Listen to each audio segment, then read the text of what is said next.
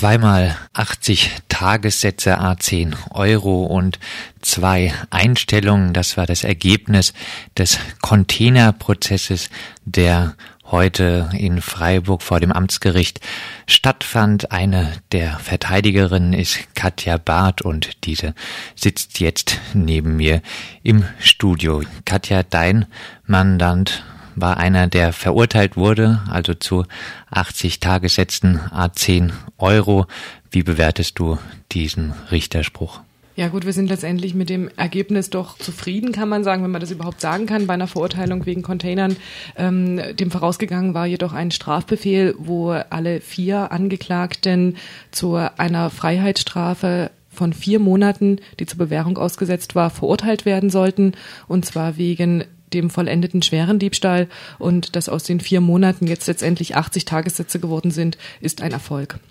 Ein bisschen hinter dem Prozess stand ja die Frage, ob es sich beim vorliegenden Fall um Containern gehandelt hat im eigentlichen Sinne oder nicht. Tatex hat gesagt, die waren, waren zwar nicht mehr für den regulären Verkauf gedacht, hätten aber noch verkauft werden können an Mitarbeiter zum verbilligten Preis. Konnten das deine Mandantinnen wissen? Also wie schätzt du das ein? Containern, ja, nein? Und konnten die Menschen, die dort aktiv waren, wissen, um was es da jetzt ging bei der Ware? Also ich bin überzeugt davon, dass das die äh, Angeklagten nicht wussten, ähm, aus den ganzen Gesamtumständen heraus, weil äh, insbesondere die äh, dann entwendete Ware beschädigt war. Sie war teilweise mit Schimmel überzogen und es war nicht erkennbar, dass diese überhaupt noch einen Wert für den Verkauf hat. Es hatte dann auch ein Zeuge ausgesagt von der Firma Tartex, dass es eben ja bereits Ware, sich um Ware handelt, die eben nicht mehr in den Verkauf gelangt und dass diese Ware jedoch intern im Werk noch an die Mitarbeiter verkauft werden würde und sofern diese dann eben auch die Ware nicht kaufen wollen, dass sie letztlich dann trotzdem der Vernichtung zugeführt wird. Insofern ähm, kann jemand, der nicht in die internen Prozesse bei Tartex eingeweiht ist, also nicht weiß, dass es hier ähm, einen, ja, einen internen Verkauf gibt, konnte das von außen eben nicht erkennen und hätte auch durchaus davon ausgehen können, dass es hier um Ware handelt, die schon entsorgt werden sollte. Die Lebensmittel waren also draußen in einem Schuppen gelagert. Es war nicht mal ein Schuppen, sondern es war einfach nur ein überdachter Lagerbereich, aber nicht abgeschlossen ähm, wie bei einem klassischen Schuppen. Und daneben waren auch die Container, wo dann tatsächlich die äh, wirklich zum, zur Entsorgung bestimmten Lebensmittel bereitgestellt sind. Das Gericht hat es allerdings anders gesehen. Das Gericht war überzeugt davon, dass dieser Irrtum eben nicht vorlag. Du hast ein relativ engagiertes äh, Abschlussplädoyer gehalten. Du hast als Einzige praktisch ähm, ein richtig politisches Plädoyer gehalten. Die Angeklagten haben sich nicht zum Fall geäußert.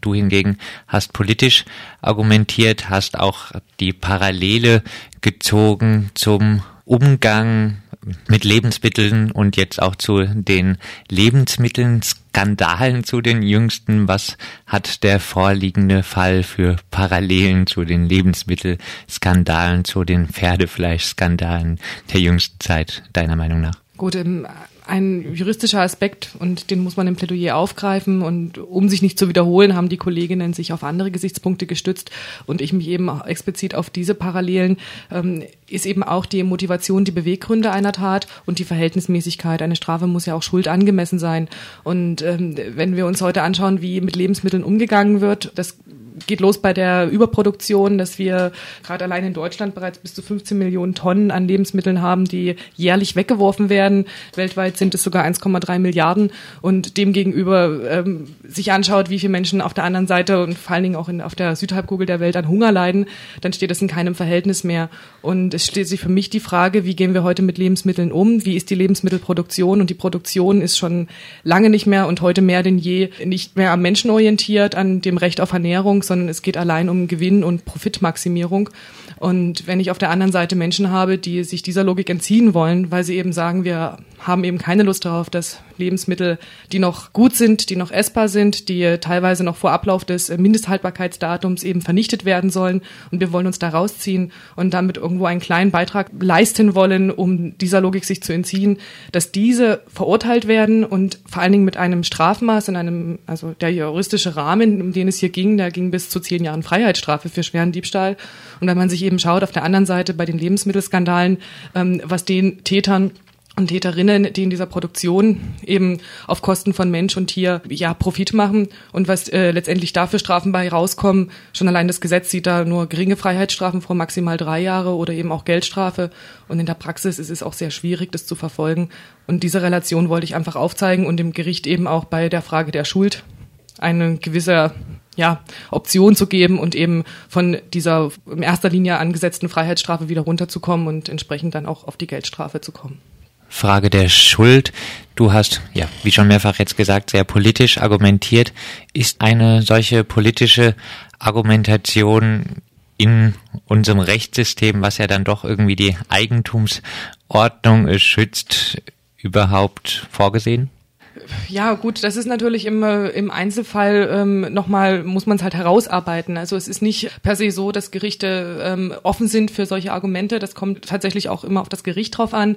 Ich hatte durchaus das Gefühl, dass die äh, Richterin in diesem Fall dieser Argumentation zugänglich war. Das heißt, sich äh, diese ja, Schere, die ich aufgemacht habe, auch anhört und nicht von vornherein äh, mit einer Arroganz oder ähm, Ignoranz ähm, zur Seite schiebt.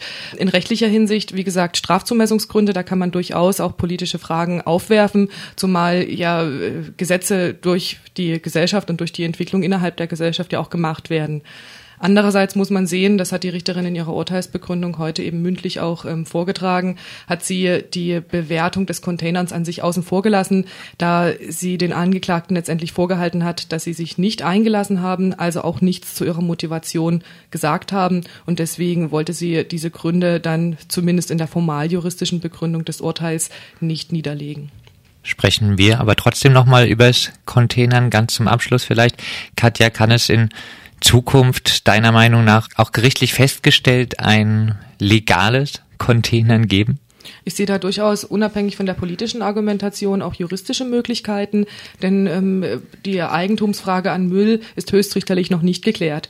Also wir müssen unterscheiden, geht es um Sperrmüll, da gibt es durchaus Urteile, ähm, worauf man sich dann eben berufen kann und sagen kann, ja, der, der, da gibt es ein Eigentum, sei es an dem, der den Sperrmüll rausstellt, sei es an dem, der ihn letztendlich einsammelt, bei dem Müll, der in eine Abfalltonne kommt, wo äh, letztendlich die meisten Menschen eigentlich gar nicht mehr drin wühlen würden. Also ähm, kann man schon davon ausgehen, dass äh, eine Eigentumsaufgabe vorliegt. Das sind dann zivilrechtliche Maßstäbe und dazu hat es bisher noch keine abschließende Entscheidung gegeben. Soweit ersichtlich gibt es immer wieder Containerprozesse. Meistens enden die mit einer Einstellung oder mit einer geringfügigen Geldstrafe. Wir haben halt hier die Besonderheit gehabt, dass es eben noch nicht zum, zur Verwertung, also zur Abfallbeseitigung bestimmte Lebensmittel waren, sondern dass diese noch im Verkauf gelangen sollten. Insofern konnten wir diese Frage im Rahmen dieses Prozesses nicht abschließend klären. Soweit Rechtsanwältin Katja Barth zum heutigen Prozess gegen vier junge Menschen, die vor knapp zwei Jahren beim Biobrotaufstrichhersteller Tatex Lebensmittel geklaut haben sollen. Der Warenwert für die Lebensmittel, die nicht mehr für den regulären Verkauf, wohl aber noch für den verbilligten Verkauf an Mitarbeiterinnen gedacht waren, war von Tatex ehemals auf 2000 Euro angesetzt worden. Tatex erklärte gegenüber Radio Dreieckland, dass man in der Vergangenheit über Containern hinweggesehen hätte, der vorliegende Fall aber kein Containern im eigentlichen Sinne sei. Zwei Verfahren wurden im Prozess nun gegen Arbeitsstunden eingestellt. Zwei Angeklagte zu 90 Tagessätzen an 10 Euro verurteilt. Die Strafbefehle hatten noch vier Monate Haft auf Bewährung gefordert. Der Prozess wurde von gut 30 Menschen beobachtet. Auch der Freiburger Staatsschutz ließ sich das Ereignis wieder einmal nicht entgehen.